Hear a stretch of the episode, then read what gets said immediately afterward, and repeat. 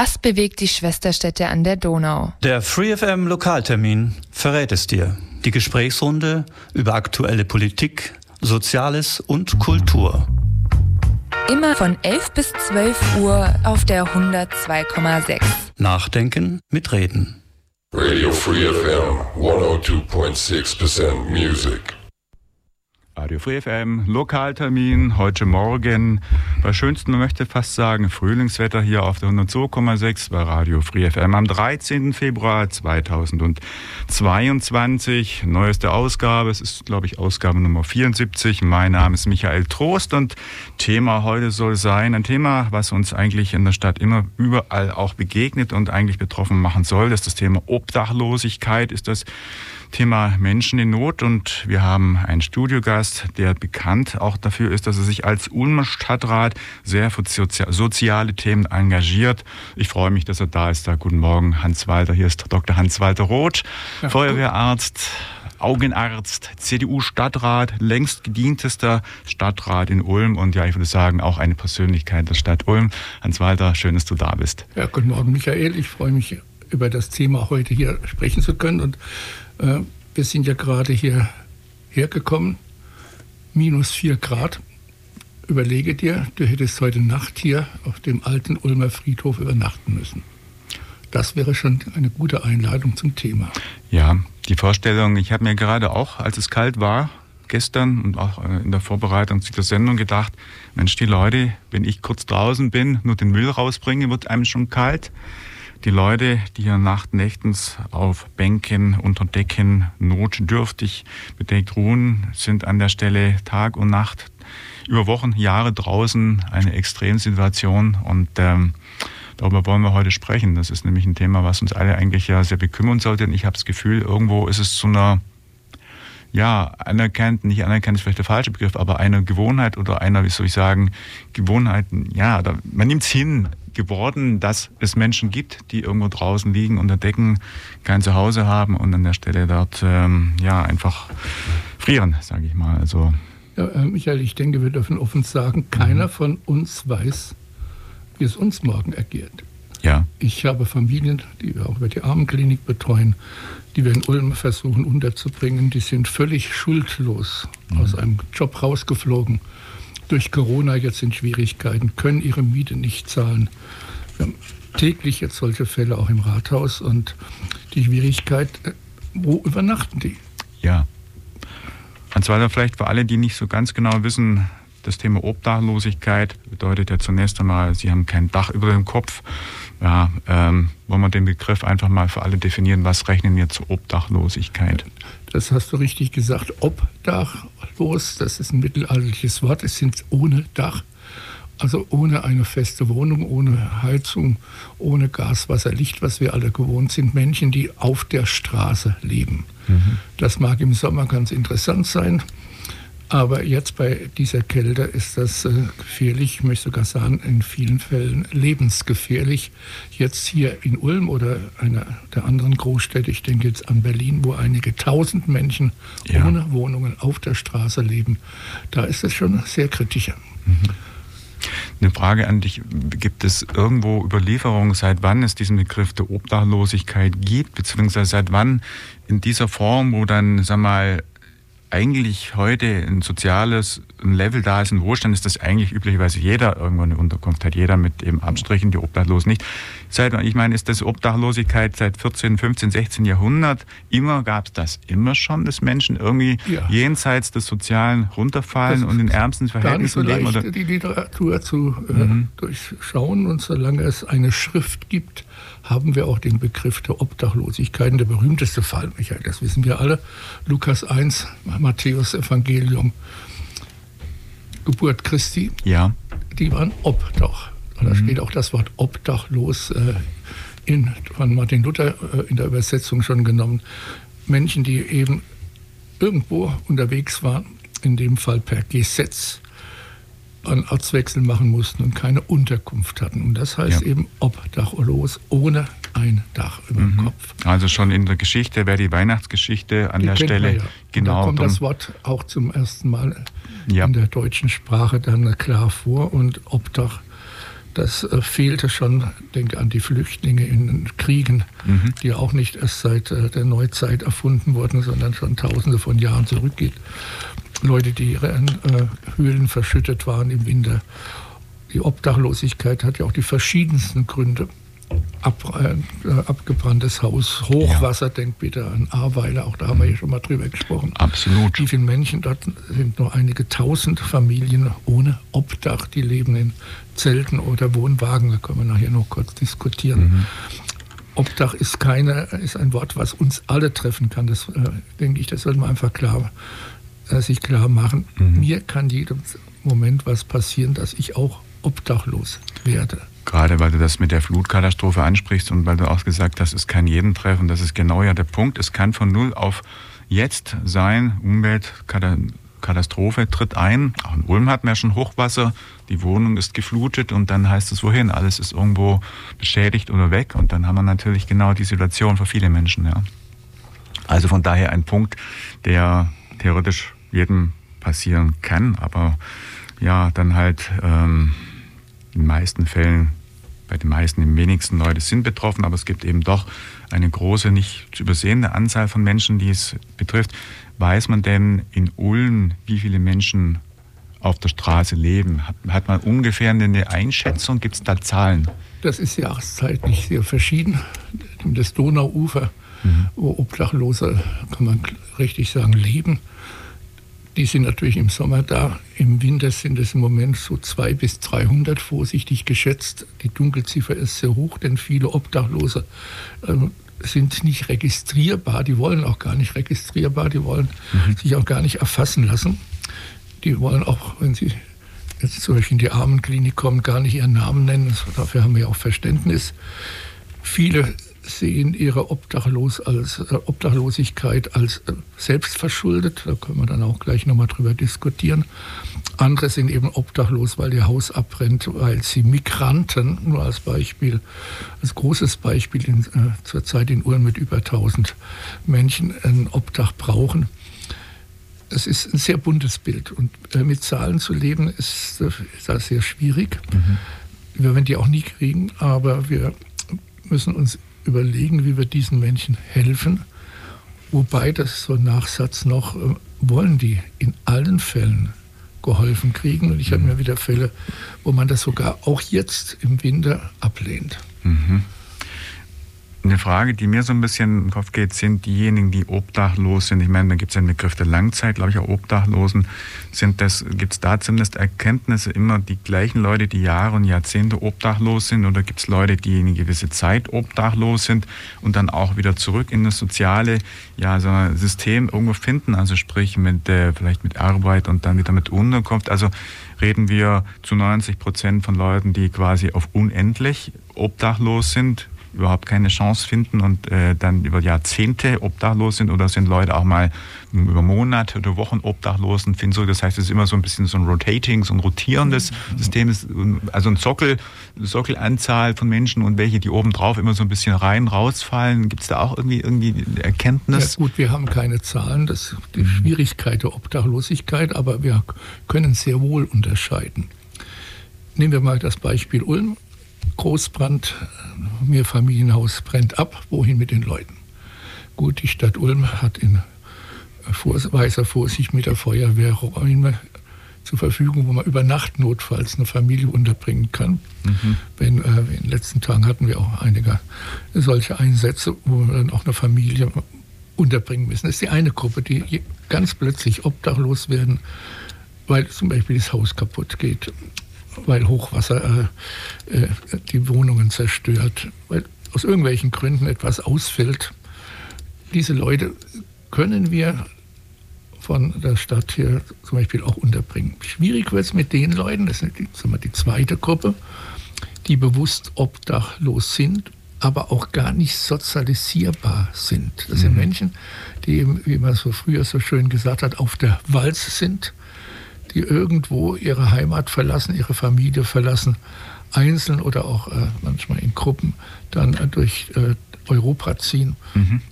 irgendwo immer eine Übernachtung finden auf einem leeren Feld auf, im Wald äh, bei uns in Ulm in der Innenstadt auf dem alten Friedhof und die wir gar nicht erfassen können und die wir auch gar nicht äh, sozialisieren können. Also das heißt, wir haben zwei Gruppen, Obdach wissentlich aufgrund einer Katastrophe. Das ist therapierbar, möchte ich es mal als Mediziner sagen. Und die andere Gruppe, die einfach vom sozialen Bereich gar nicht äh, greifbar sind, mhm. die einfach auf der Straße leben und äh, die wir auch gar nicht äh, unterbringen können, selbst wenn wir das wollen. Mhm. Ja, das heißt, ich glaube auch, da müssen wir differenzieren zwischen den Leuten, die aus einfach aus einem schlimmen Vorfall, du hast genannt, ein Brand zum Beispiel oder Hochwasser, einfach alles verlieren und dann quasi auf der Straße sitzen und denen, die aufgrund einfach keine Beschäftigung, familiäre Probleme dann einfach ähm, ja, in, in, in eine Schieflage sozial auch gelangt sind und die an der Stelle jetzt äh, über eine längere Zeit Entwicklung eben immer weiter abgesunken sind, dann Wohnung verlieren, in Schulden vielleicht geraten, also die quasi so eine Historie haben, die eben sie in eine Notsituation geführt hat. Also das ist dann schon irgendwo wahrscheinlich auch der Unterschied. Du hast das angesprochen, das heißt, ich denke auch und äh, ist auch so mein Wissensstand, dass halt viele Obdachlose dann einfach irgendwo ja durch die Lande irgendwo auch reisen. Das heißt, eine Weile hier leben, eine Weile dort leben und dann vielleicht einfach äh, versuchen an irgendeiner Stelle wieder zeitweise vielleicht eine Beschäftigung oder irgendeine irgendwas bekommen und dann, wenn es nichts gibt, wieder irgendwo ihr Glück woanders zu suchen. Das heißt, dass wir schon immer auch einen Wechsel der Menschen haben, die auf der Straße lesen. Zumindest kann, zum Anteil. Ja, du kannst ja. umschreiben mit keinen festen Wohnsitz. Ja so wenn ich denke Katastrophengebiete, da haben wir dann für diese Menschen einen festen Wohnsitz aus der Kommune meistens. Ja. Ähm, ist ja auch entsprechend vorbereitet. Auch jetzt hier in Ulm, wenn ich heute Anruf bekomme, wir müssten jemanden unterbringen aus irgendeinem äh, Grundgroßbrand zum Beispiel, das ist das, was ja auch mich dann oft betrifft, oder einer Katastrophe, dann haben wir die Möglichkeit, denen zu helfen, denn die wollen ja auch geholfen kriegen. Mhm. Und dann eben andere, äh, jetzt gerade letzte Nacht auf der Rathaustreppe ein paar übernachtet. Mhm. Dann äh, weiß ich, da ist gar kein Interesse. Ich habe angeboten, für sie für eine Unterbringung zu sorgen. Äh, war keinerlei Interesse. Die sind da ganz glücklich, betteln natürlich und äh, schlafen mit ein paar Decken, was nicht immer äh, gut geht. Wir haben ja auch Tote äh, jedes Jahr. Ja.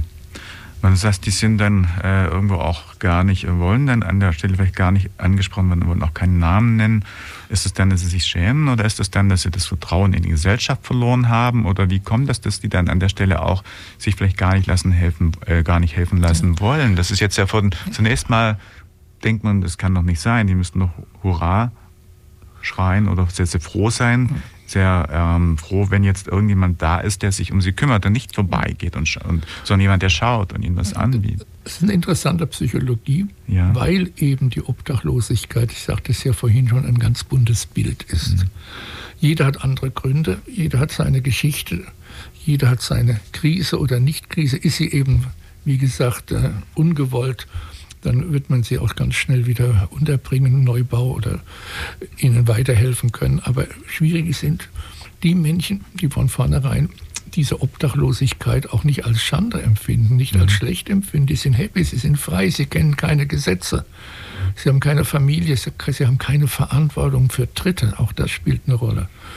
Mhm. Ich habe in dieser Gruppe selten jemand, der sich über seine Obdachlosigkeit schämt. Die sagen, bin ja happy, ich habe doch alles. Ja. Mir reicht das, was ich auf der Straße habe. Und zum Teil haben die dann noch einen Partner oder eben, was wir sehr oft bei Obdachlosen auch haben, dass sie ein Tier haben, zum Beispiel einen. Hund. Ja. ja. Auch interessant. Also sie haben irgendeine äh, Verbindung das brauchst du nur mal hier durch die Hirschgasse, äh, Hirschstraße zu ziehen, mhm. samstags. Und dann kannst du schon das ganze bunte Bild dieser Obdachlosen äh, sehen. Die betteln zum Beispiel und sind völlig zufrieden. Mhm. Aber die, diese Trennung ist eben psychologisch schwierig. Deswegen müsste man die einen eben nur sagen wir, als Wohn Wohnungslose sehen und die anderen eben als echten Wohnsitzlosen. Ja. Wenn man es mal äh, wissenschaftlich ein bisschen trennen wollte. Mhm. Entscheidend ist aber, wir haben doch eine Verantwortung als Ulmer Bürger, als Stadtverwaltung, allen zu helfen und nicht zu mhm. fragen, wer bist du, woher kommst du und welche Religion hast du. Wir müssten für alle mhm. hier ein Obdach bieten. Und da wird es wieder interessant, wir haben ja in Ulm im alten Friedturm zum Beispiel diese Ulmer Nester. Ja. Wir haben in der ZAWO diese äh, für mich sehr äh, gut gestaltete ne, alten Wohnwagen, alte Bauwagen, die mhm. da restauriert werden oder nachgebaut waren. Ganz fantastisch, um Menschen eine Heimat zu bieten. Und äh, ich versuche das ja auch äh, in der Stadtverwaltung immer als äh, Modell vorzubringen. Aber die Stadtverwaltung sagt einen Satz und der bedrückt mich manchmal. Wenn wir jetzt allen Obdachlosen hier ein warmes Nest, sei es ein Ulmer Nest, sei es die Teenie-Hause oder eben diese alten Wohnwagen, alten Bauwagen ähm, anbieten, dann kommen alle. Mhm. Das ist also ein, ein Spagat. Ja. Denn wenn wir ihnen sagen wir, das äh, gemütlich machen mit äh, Möglichkeit äh, zu heizen, Wasser durch was äh, diesen Bauwagen zum Beispiel mhm. bieten können, dann kann das natürlich sein, dass wir überrollt werden, mhm. zumindest jetzt in den kalten Monaten. Mhm. Und äh, das ist ein Spagat, der kommunalpolitisch unwahrscheinlich schwierig ist. Ja, ja, das ist, das ist einleuchtend, ja. Das ist dann diesen, ja, einfach diesen Zugeffekt, den das auslöst. Eine Frage, die ich habe, gibt es denn eigentlich Erkenntnisse, sind mehr Männer oder mehr Frauen obdachlos äh, und in welchen Altersgruppen werden die Menschen irgendwo überwiegend obdachlos? Ich meine, das jetzt, ich habe jetzt selten Obdachlose gesehen, das wird auch nicht gehen, dass ein 80-jähriger obdachlos auf der Straße liegt, der wird das gar nicht überleben. Gibt es da irgendwie Erkenntnisse in Bezug jetzt auf? Ja, es gibt Zahlen, jetzt äh, wird er mal unterscheiden zwischen obdachlos aufgrund höherer Gewalt, ja. das ist die eine Gruppe, das ist alles Bundesbild und auch äh, zu versorgen. Die zweite Gruppe eben obdachlos, äh, würde ich sagen, aus eigener äh, Initiation, mhm. äh, also von selbst initiiert äh, die Obdachlosigkeit. Das sind erstens rund vier bis fünfmal so viele Männer wie Frauen. Mhm. Sehr interessante Zahl. Ich nehme jetzt mal die Zahlen hier von unserem Obdachlosenheim vom Roten Kreuz was ich dort finde, also fast nur Männer, ganz selten Frauen. Ja. Das Alter ist äh, so ab 20, selten früher und es ist selten auch früher als im Rentenalter. Mhm. Du findest also wirklich äh, alte Männchen, die auf der Wald sind, die auch nicht mehr laufen können, die sind irgendwo unter. Wo weiß ich nicht. Und äh, vielleicht ist auch die Todesrate bei denen höher, weil sie auch keine medizinische Versorgung haben, mag das sein. Ja. Aber so mit 50, 60 ist es, findest du eigentlich keinen mehr, der ja. auf der Wald ist. Ja. Ja, das wäre jetzt auch so mein Eindruck gewesen. Das heißt, es äh, fängt wahrscheinlich in dem Alter an, wo Leute dann äh, vielleicht eine Schule. Für Arbeit, wo es Arbeitsplatz. Genau, oder wo sie keine, entweder keine Ausbildung bekommen ja. oder auch irgendwo einfach nicht vielleicht gewillt sind, das kann ja auch durchaus sein, Arbeit anzutreten, die dann meinen, sie machen sich jetzt auf der Straße einfach denn. Keine äh, Ausbildung, kein Beruf und äh, zumindest immer auf diesen Gebieten ja gescheitert. Heute ist ja, ja, nicht mehr das Problem wie vor 50 Jahren, dass du keinen Ausbildungsplatz bekommen hast. Heute mhm. schreit man ja nach Jugendlichen, Eigentlich schon. ihnen alles. Und ich erlebe immer wieder, wenn ich mit Obdachlosen in Kontakt bin, mit ihnen rede, dass eben in dem Job, in dem Job, da musste ich das. Und hier auf der Straße habe ich eben eine unendliche Freiheit. Mhm. Das ist äh, das und ich muss aber auf der anderen Seite sagen, wenn man mit den Jugendlichen spricht, sich auch Mühe gibt, mal hier auch unseren Punkerbrunnen wie den äh, Berblinger Brunnen, äh, oh ja. die Ulmer liebevoll nennen.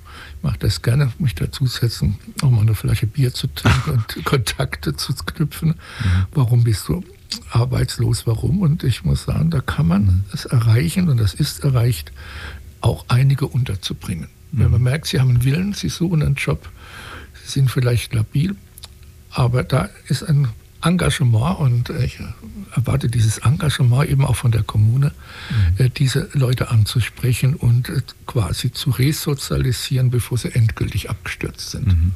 Ja, also auf jeden Fall auch meine Beobachtung, viele junge Leute, die sich da vielleicht schwer machen und statt irgendwo jetzt in der Ausbildung zu gehen, auf der Straße irgendwo glauben, ähm, bleiben zu müssen. Also ähm, ja, viele, wie du auch sagst, die dann irgendwo sitzen und trinken oder meist auch irgendwie Hunde oder was dabei haben. Meist dann irgendwie noch irgendwelche, ja, früher so, wie sagt man, diese Irokesen, irgendwas ja, Haarschnitt, irgendwie noch besonders auffällig. Sie zeigen ihre innere Freiheit, ja. die ich mir nicht erlauben könnte. Mhm. Ja, ja, ja, ja.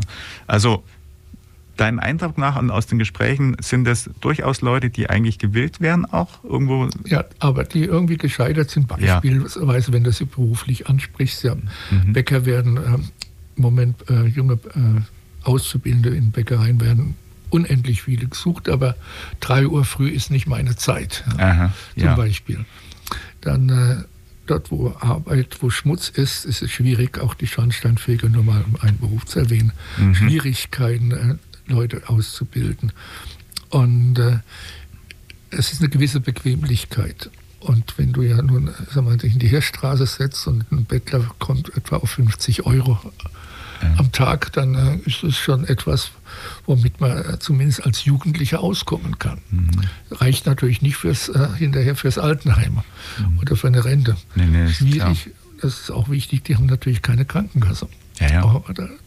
Das heißt, wenn irgendwas was ist, wenn einer abstürzt, dann ist es unwahrscheinlich schwierig, die wieder aufzufangen. Mhm. Wir müssen ansetzen, bevor sie äh, in diese Situation kommen. Also gerade die, die 20-Jährigen bis 25-Jährigen, denke ich, könnte der, unser Staat, unsere Politik doch einiges noch retten. Mhm. Hans-Walter, wir spielen mal zwischendrin Musik und dann sprechen wir natürlich auch über die Wege aus, der möglichen Wege aus der Obdachlosigkeit. Du hast ein paar Dinge angesprochen, die wir durchaus dann nochmal ansprechen müssen. Diese sogenannte Ulm und Neste, Kältebuße, Bauwagen waren schon Stichworte.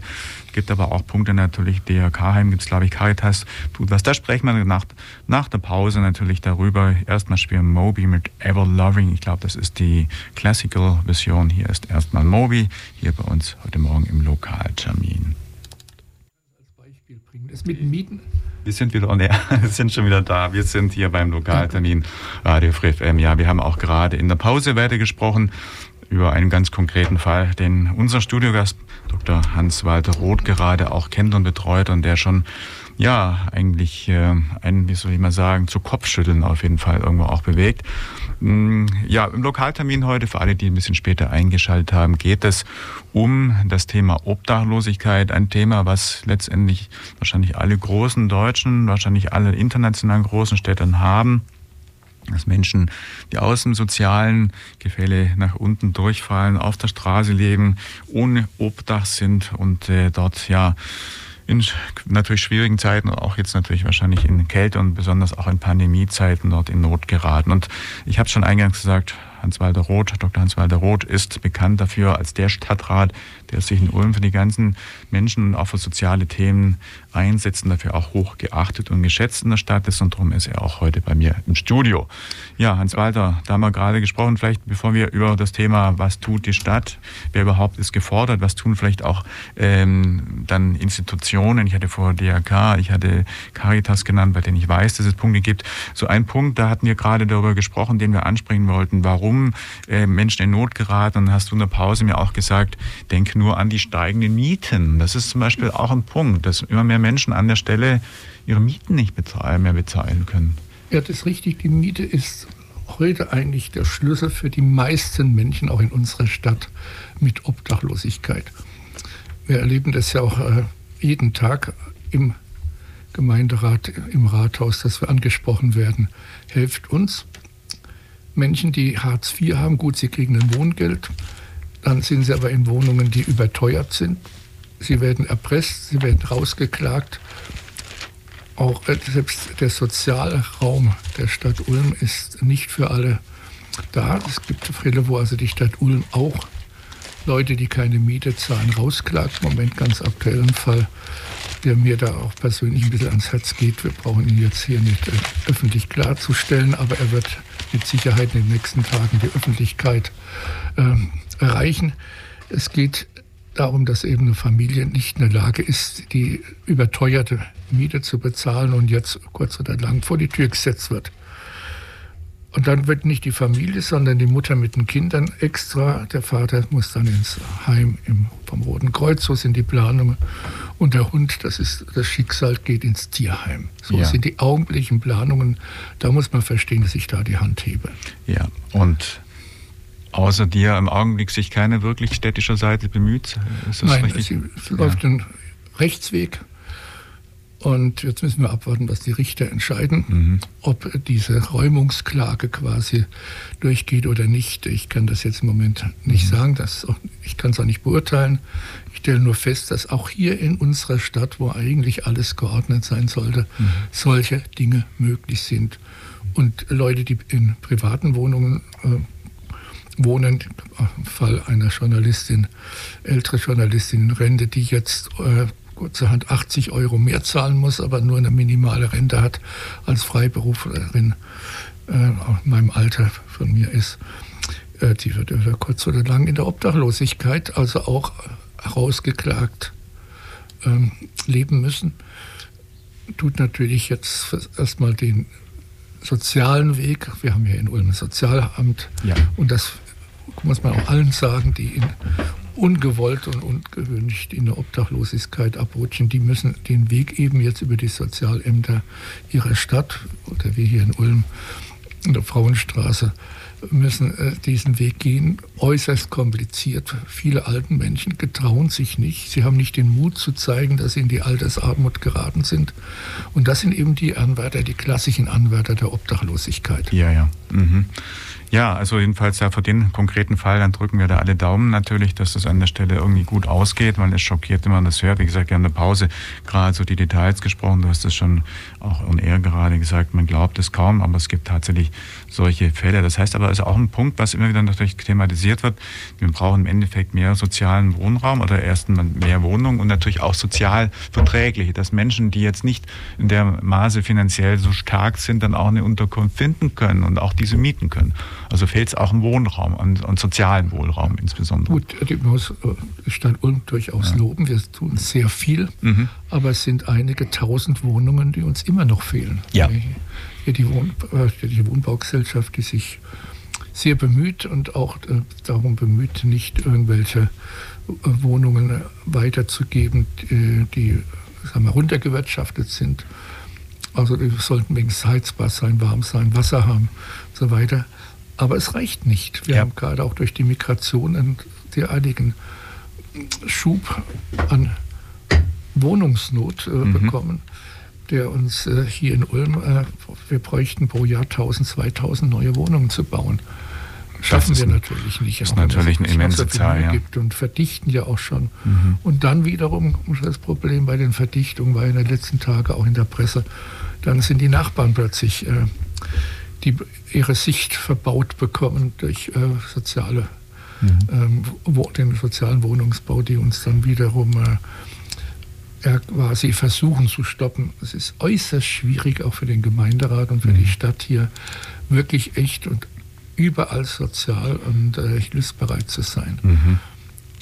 Also wir sind gerade im Moment in der auch wirtschaftlichen Situation, dass wir uns einfach auch diese Wohnungen nicht leisten können für ja. die Leute, die sie brauchen. Ja, ja. Dass man uns auch bitte versteht, die Zuhörer verstehen, dass wir nicht für jeden und für alle alles bieten können, mhm. auch wenn wir es wollten. Mhm. Ja, aber grundsätzlich, das mal äh, ist ein Thema, was schon auch im Gemeinderat, da wir vorher gesagt haben, keiner kümmert sich im Gemeinderat, werden solche Dinge dann schon ähm, auch besprochen. Gibt es da eigentlich so etwas wie einen Sozialausschuss ja. oder Gremium, wo man dann auch zum Beispiel Härtefälle oder irgendwelche in dieser Richtung, wie du den Fall beschrieben hast, ähm, äh, Themen ja also vorbringen kann oder, oder thematisiert also, bespricht? Der Ulmer Gemeinderat hat auf jeden Fall einen eigenen Ausschuss dafür. Das ist das äh, Ausschuss für Bildung und Soziales und Frau Bürgermeisterin Mann, die auch hier schon am Mikrofon war. Mhm die äh, kümmert sich um all diese Fälle und sie legt auch die kritischen Fälle dem Gemeinderat vor. Dann bekommen wir fast täglich Briefe von Betroffenen, hilft uns. Mhm. Wir haben das und das Problem, äh, meistens im, im Wohnungsbereich. Wir versuchen dann über die UWS, also die Ulmer Wohn- und Siedlungsgesellschaft, also eine städtische Tochter, wenn man so will, Leute unterzubringen. Aber auch hier sind lange Listen, große Nachfrage. Und äh, Entscheidend ist eben, die Mieten auch in Ulm sind im letzten Jahr um 10, 20 Prozent gestiegen, mhm. je nach äh, Qualität und Lage. Und selbst die einfachsten Wohnungen sind so teuer geworden, dass man äh, sich eine Dreizimmerwohnung als Familie schon fast nicht mehr leisten kann. Und wenn dann noch Hartz IV dazwischen kommt, eine Ehe zerrüttet ist, dann wird es echt schwierig. Und dann droht die Obdachlosigkeit. Ja, ja. Mhm. Ja, also von daher ein Problem, das fast kaum lösbar ist und gerade weil du es ansprichst, ich meine, diese Tendenz, dass Wohnungen teuer werden, hält ja eher noch an. Jetzt ähm, generell, die Situation ist nicht äh, auf dem Wege, glaube ich, sich so groß zu verändern. Das heißt, es ist zu rechnen, dass noch mehr Leute eigentlich dann an die Stelle, in der Stelle in die, in die ja, Not die geraten. Ja, ja. Wir bekommen ja so und so viele Migranten pro Monat zugewiesen. Mhm. Die werden über Deutschland verteilt. Mhm. Und äh, aus verschiedensten kulturellen Richtungen, auch das ist natürlich eine gewisse Schwierigkeit, weil auch eine Wohnkultur importiert wird. Wer aus Afghanistan kommt, aus Pakistan, aus diesen Ländern, wo im Moment die meisten noch herkommen, oder Afrika, Eritrea, können ja mit unserer Wohnkultur gar nicht umgehen. Mhm. Für die muss dann eben auch ganz speziell gesorgt werden. Aber das ist ja nicht, äh, sag mal, mit diesen Dingen kann man umgehen. Schwierig sind die Obdachlosen, diese zweite Gruppe, die Suas Bonde, die auf eigenen Wunsch obdachlos sind und obdachlos bleiben wollen, ja. Die unterzubringen. Denn äh, wir müssen für die quasi eine Verantwortung übernehmen, mhm. weil sie selber äh, kein Gefühl mehr für Verantwortung haben. Ja. Und wie findest du, wenn du nachts mal unseren alten Friedhof besuchst? Mhm. Mhm. Da bin ich früher oft durchgelaufen, ja. Alten Friedhof, klar, kenne ich. Mhm. Ich mache das öfters mhm. Und versuche mit den Menschen zu sprechen, denn nur so kannst du weiterhelfen. Du kannst mhm. nur mit dem Gespräch Kontakt mhm. erreichen. Die lesen keine Zeitung, die hören keinen Rundfunk, die sind in ihrer eigenen Welt und da gibt es eben Fälle, die durchaus lösbar sind, aber man muss sich engagieren. Ja. Wie verschlimmert eigentlich dann die Pandemie an der Stelle aktuell noch die Situation? Die ist hochaktuell. Ja, ja. Denn äh, deswegen, äh, wir haben ja beispielsweise Impfgegner, die irgendwann äh, auch äh, sozial ausgegliedert werden, wie mhm. das aussieht. Mhm. Das heißt, wer sich nicht impfen lassen will, aus Angst, aus irgendwelchen persönlichen Gründen oder sogar religiösen Gründen, mhm. der wird irgendwann auch in der Obdachlosigkeit enden. Den, den kannst du ja nicht in der Wohngemeinschaft mehr unterbringen, den kannst du nicht im Studentenwohnheim mehr lassen. Diese Leute werden auch auf die Straße gehen und ich beobachte das auch zunehmend. Mhm. Dass äh, Impfgegner oder äh, Menschen, die aus irgendwelchen Gründen auch äh, medizinische Betreuung scheuen, mhm. dass die auch äh, obdachlos und in der Obdachlosigkeit auch enden. Mhm. Ja. Und die kriegen wiederum natürlich dann auch kein Bett in der Klinik, wenn du die andere Richtung mhm. siehst. Ja. Aber es ist ein Problem, was wir hier nicht ansprechen können mhm. und vielleicht auch nicht sollten. Und ein Problem, was äh, auch so schnell nicht lösbar ist. Mhm. Aber die Pandemie hat mit Sicherheit auch zu Obdachlosigkeit ja, geführt, ja. ohne jeden Zweifel. Ja, ja. Versuchen wir doch mal irgendwo ein bisschen aufzuzeigen, wer tut was, weil es gibt ja doch auch, durchaus auch Initiativen, Gruppen, bei denen ich weiß, dass sie was unternehmen, was tun.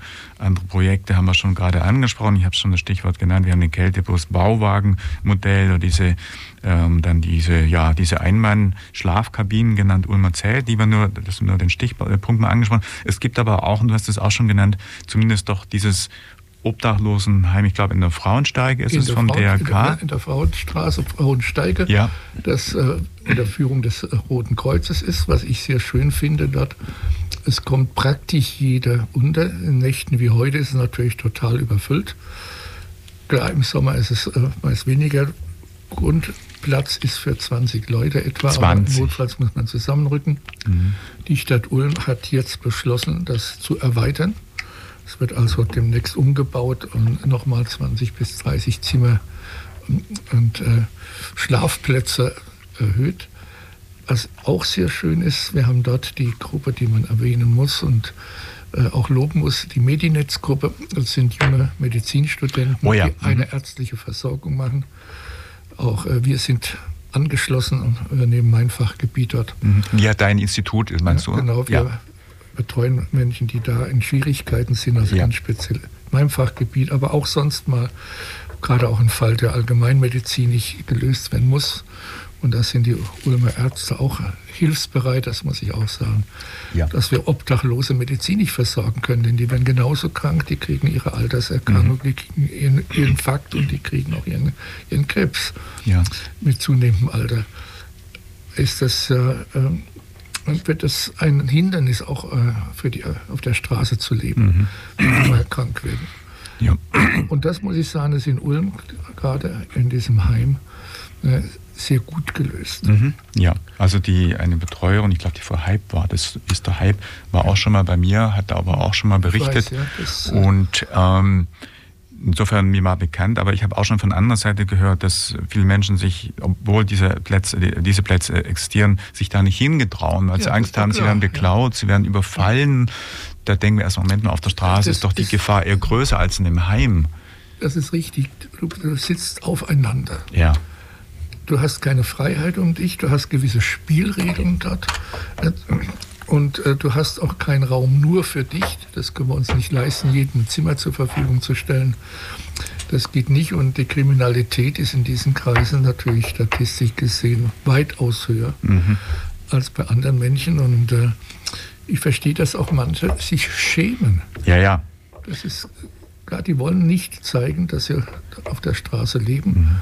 Und wenn du dann nachts sagst, jetzt geht er rüber, ich rufe an, wir machen euch noch ein, sorgen noch für, dass ihr ein warmes Bett wenigstens habt und einen warmen Schlafplatz, dann wollen die das nicht. Wenn, wenn die dorthin kommen, müssen die sich ausweisen oder können die anonym quasi Unterkunft Es bekommen oder müssen ja, die. Gut, es wird großzügig gehandhabt. Ja. Natürlich will man wissen, wer wo ist, gerade jetzt wegen Corona natürlich. Oh ja, ja, ja, Und äh, klar.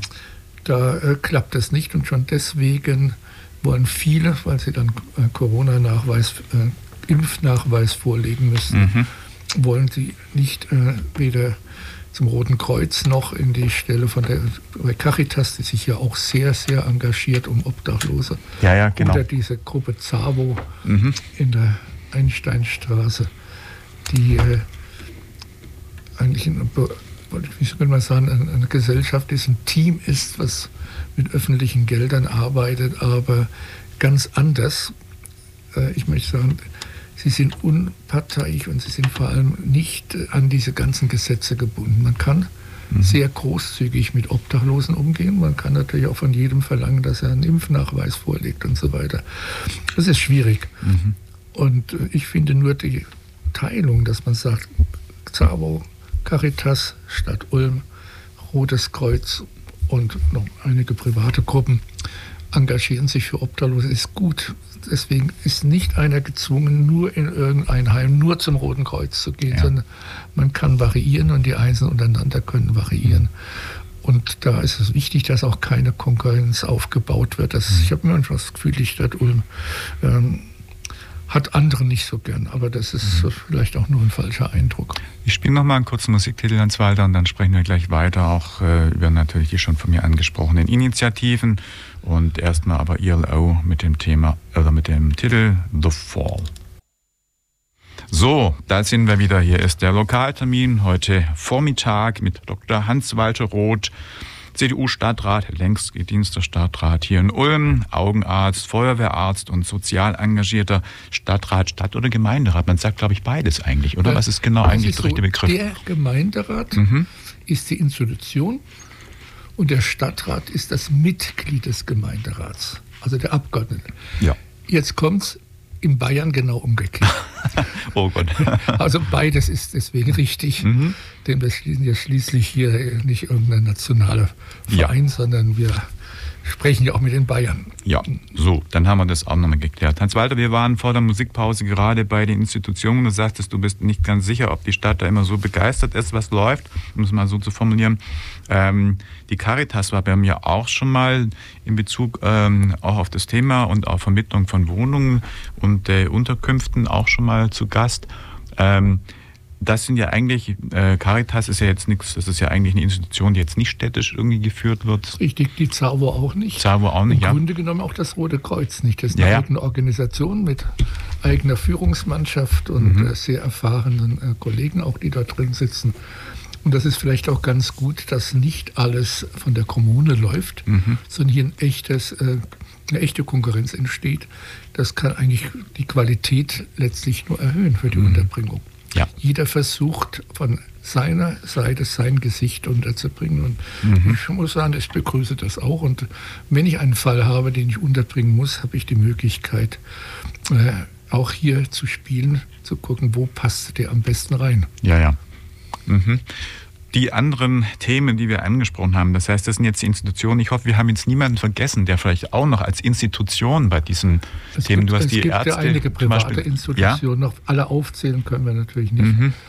Aber es ist ja ganz einfach. Wenn jemand, und den Rat sollte man auch hier verbreiten, in Obdachlosigkeit kommt, in Obdachlosigkeit gerät oder eben vom Vermieter her angedroht wird, sollte er sich sofort mit der Stadt Ulm, mit unserem Sozialamt, die dafür ihre Spezialisten hat, äh, zusammensetzen, es melden, angeben und mit denen zusammen gucken, wo sie in Ulm hier unterkommen. Mhm. Das, und das möglichst schnell, weil wir brauchen Zeit. Wir müssen oft organisieren und dann kann man auch darüber reden, ist es die Caritas, ist es die ZAVO, ist es das Rote Kreuz. Jeder hat so ein bisschen sein eigenes Klientel, kann man auch vielleicht ausdrücken. Ja. Wir haben da auch übrigens auch von der Kirche Hilfestellungen schon bekommen, um übrigens auch die Kirchen, also evangelische wie katholische Kirche hier in Ulm, äh, auch zu erwähnen, dass sie für solche Programme mhm. Hilfe bieten. Ja, also Kirchen sind durchaus auch Ansprechpartner in diesem Falle. Das heißt, es sind auf jeden Fall Menschen, die aktiv sind. Ähm, jetzt mal die Projekte, die ich schon mehrmals angesprochen habe. Das Thema äh, Bauwagen ist ein städtisches, ein städtisches Thema gewesen, glaube ich, oder? Das, die Bauwagen ist ein Thema hier in der Stadt gewesen. Ja. Als es darum ging, was mache ich speziell wieder auf dem alten Friedhof, quasi unser Sammelplatz für Obdachlose. Und äh, Bauwagen hat man abgelehnt. Man hat dann diese Ulmer Nester, so nennen sich diese sargähnlichen Gemälde. Ja, mit Klappe oben drauf, Klappe, Schlafplatz also, mit Deckel, mit Dach, ja. ja. Dann wird einmal am Tag kommt ein Sozialarbeiter, guckt, ob noch einer drin liegt und äh, dass sie wieder geputzt ist. Und dann muss man Wartelisten inzwischen führen, mhm. wer da über Nacht rein darf. Es geht nur für Einzelpersonen, aber am Fußende hätte es noch Platz für einen kleineren Hund. Ich lehne diese Ulmer Nester, sage ich auch ganz offen, ab. Sie sind für mich keine Alternative. Ja. Natürlich ist es gegen Erfrierungen ist, ist es nutzvoll, aber kein Wasser, gar nicht, sonst äh, keine äh, Hygiene. Ist da überhaupt eine äh, Frischluftzufuhr? Möglich und äh, es ist quasi nur ein Schlafplatz, ja. ein bisschen besser als eine Decke und wenn es schneit. Mhm. Auch dann das andere sind die Teenie Houses, das sind so, ich sage mal, wie das Wort ja auch sagt, Blechhäuschen nicht heizbar, die man hinrollt, wo also einer oder zwei drin schlafen können. Ja.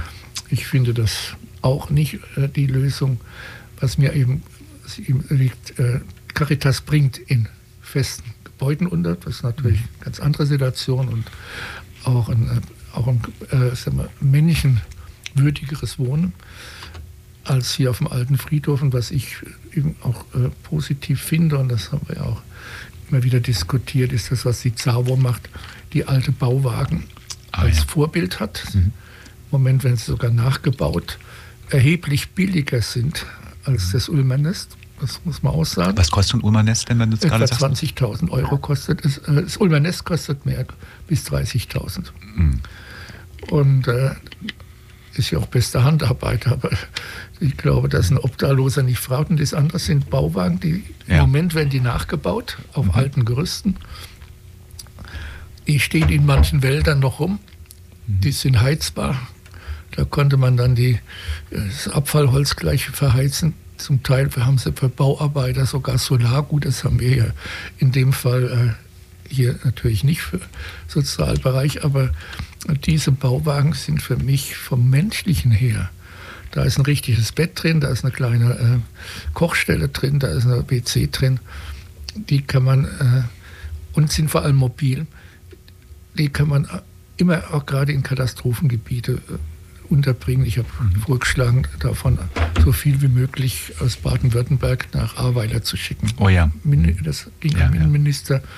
Und deswegen sind die Bauwagen eben multivalent. Ich kann sie einsetzen in Katastrophengebieten. Mhm. Jeder äh, Lastwagen kann die innen dranhängen.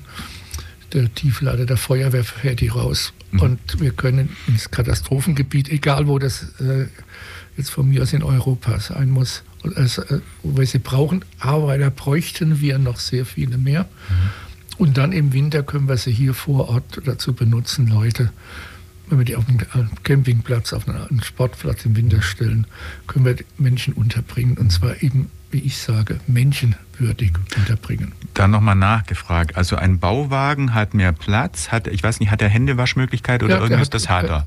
Ich wollte sagen, er hat Gas, Wasser, Licht, er hat kein ja. Gas, aber er hat äh, Stromanschluss. Wir können also äh, über ein Stromnetz ihn anschließen, wenn wir es ja. irgendwo auf den Sportplatz stellen wollen. Wir haben vor allem fließendes Wasser. Wir haben auch, und das Abwasser kann wie beim Campingplatz im ja, Grunde ja. abgepumpt werden. Es ist heizbar, das ist ganz wichtig, gerade bei Temperaturen 20, 30 Grad. Das sind so wie die alten Schäferwagen, die wir noch von unserer ja, Zeit her kennen, in denen ja. ich unheimlich gerne übernachtet habe. Aha. Und äh, mitten in der Natur war. Das ist so ein bisschen noch die Erinnerung dran. Und diese Bauwagen werden heute in den Wäldern benutzt, wo unsere Waldarbeiter im Winter sich ihre Suppe kochen, über Solar ihr Handy noch aufladen können und notfalls auch übernachten können. Und ich finde das eigentlich von der Idee hier ähm, auch aus Sicht der Menschlichkeit unwahrscheinlich wertvoll. Mhm. Aber ich habe das Gefühl, sie kommen in der Kommune nicht überall an. Mhm. Vielleicht kann man halt einen Bauwagen schlecht in einen alten Friedhof stellen, aber ich meine, vom Volumen ist es natürlich. Dann stellst du auf den Sportplatz. Mehr, ja. Kein Mensch braucht jetzt im Winter Stimmt. einen Fußballplatz. Ja, ja. Oder stellen auf, äh, ja. notfalls auf dem Parkplatz und brauchst du auch nicht alle gleich dorthin stellen. Ja. Aber dass immer da oder da eine Familie unterkommen kann. Mhm. Vor allem der Bauwagen ist ja auch eben für die Familie geeignet. Mhm. Ein Teenie-Haus oder das Ulmer Nest, das ist ja nur für Einzelpersonen. Ja, ja.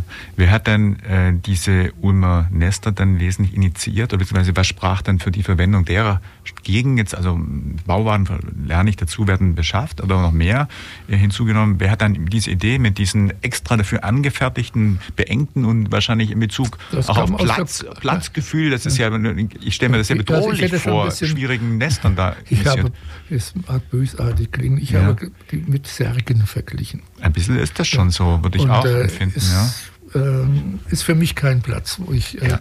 äh, übernachten möchte. Mhm. Aber es ist immer noch besser, als äh, wirklich zwischen den Gräbern mit einer Decke oder einem Schlafsack äh, ja. zu liegen. Und ich denke, die Bauwagen wären von allen Seiten her, auch von der Kostensituation her, das, was deutschlandweit gemacht werden sollte. Mein Vorschlag an den Innenminister war auch klar, wir sollten solche Bauwagen für jede Stadt zur gewissen Pflicht machen, pro Einwohnerzahl dann entweder ein, zwei Bauwagen und die mobil, dass die über den Katastrophenschutz blitzschnell in ein Katastrophengebiet gefahren werden. Wie jetzt zum Beispiel im mhm. Arbeiter. Ich möchte jetzt nicht in einem Zelt im Schnee übernachten da oben. Mhm.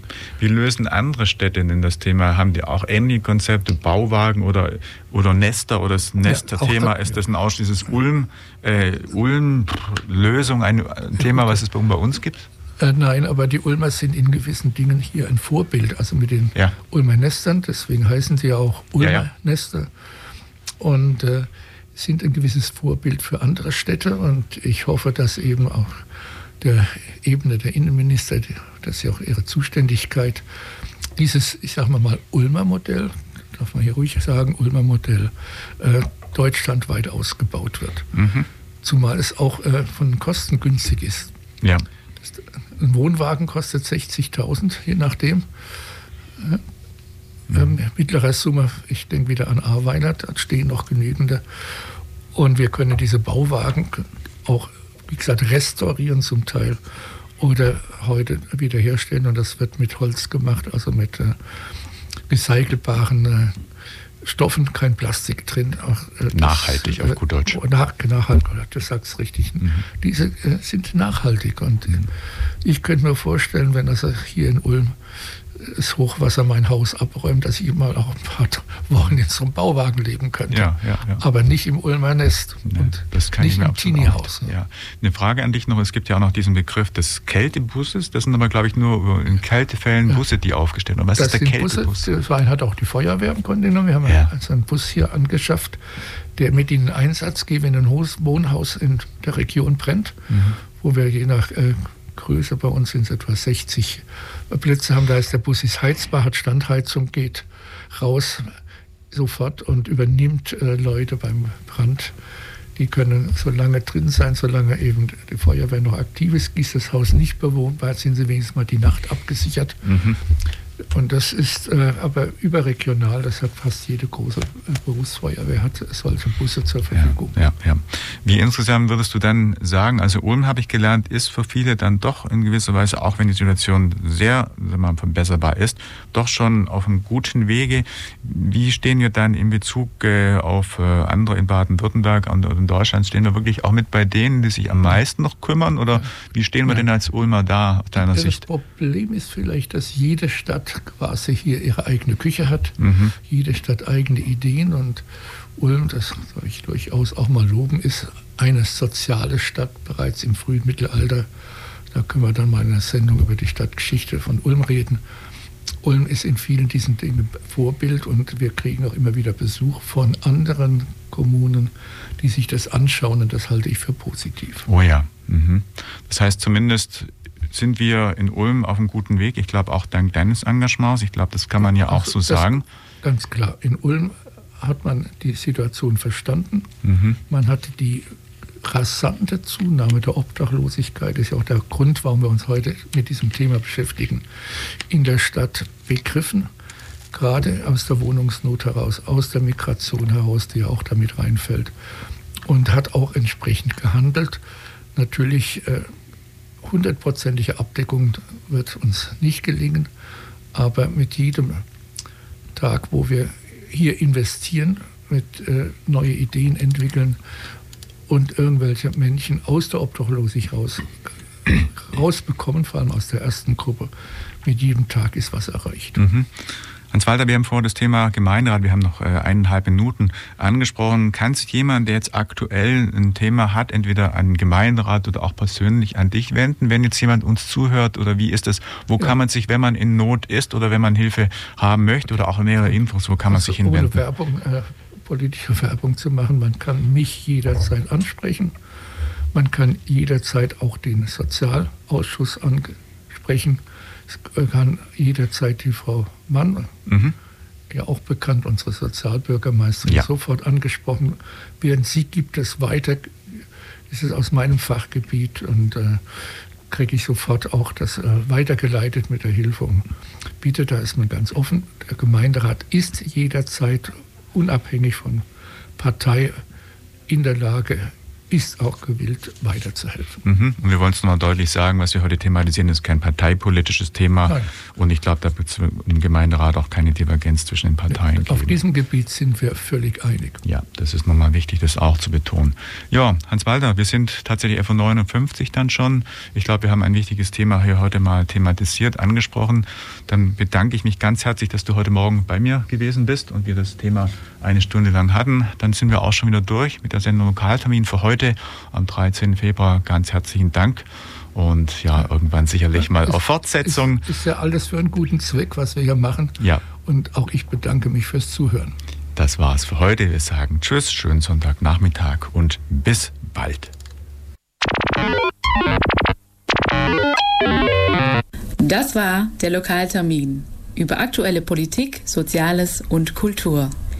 Immer nachzuhören auf www.freefm.de in der Mediathek. Nachdenken, mitreden. Radio Free FM 102.6% Music.